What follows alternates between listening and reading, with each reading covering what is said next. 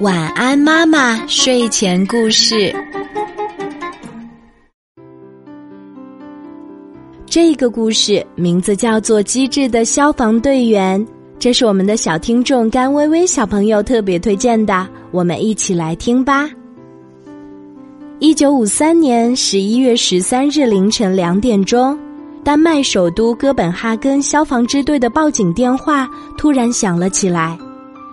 值班员拉斯马森听到铃声，立即拿起电话接听：“喂，我是消防支队，请讲。”但是听筒那边却没有任何声音。“喂，喂，请您讲话。”拉斯马森又耐心的对着听筒喊了几遍。这时，听筒里终于传来了一丝微弱的声音：“我快不行了。”快来救我！你是谁？在哪里？拉斯马森焦急的问。我是一个老太婆，在家里摔倒了，请告诉我您的具体地址，我们马上赶到。我我记不清了，是在市区吗？是，就是在马路边的那座楼。灯亮着，你们快来！我快不行了。喂，喂，到底是在哪里？拉斯马森还没有听清楚，就听到听筒里哐啷一声，接着便没有任何声音了。拉斯马森估计老太太可能是晕倒了，这可怎么办呢？拉斯马森握着听筒。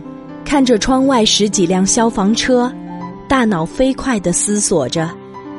突然，一个大胆的想法从拉斯马森脑海里冒出来：让消防车拉响警笛，在市区的消防车上奔驰。因为老太太的电话没有挂，消防车一旦经过老太太住所的街道，警笛声就能从老太太家的话筒里传出来。这样。值班室的工作人员就能从听筒里听到警笛的声音，他们就可以通知消防车上的队员，就近查找亮着灯的人家。拉斯马森想到这里，立刻把工作布置了下去。消防车拉响警笛，呼啸而去。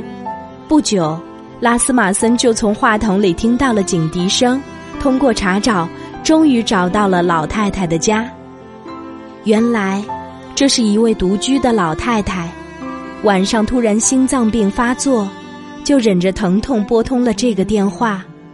老太太得救了，拉斯马森一颗悬着的心，终于放了下来。好啦，今天的故事就讲到这里。我是你的好朋友晚安妈妈，记得给晚安妈妈留言。查找微信公众号“晚安妈妈”，就可以找到我啦。小朋友可以用微信给晚安妈妈发语音留言哦。小宝贝，睡吧，晚安。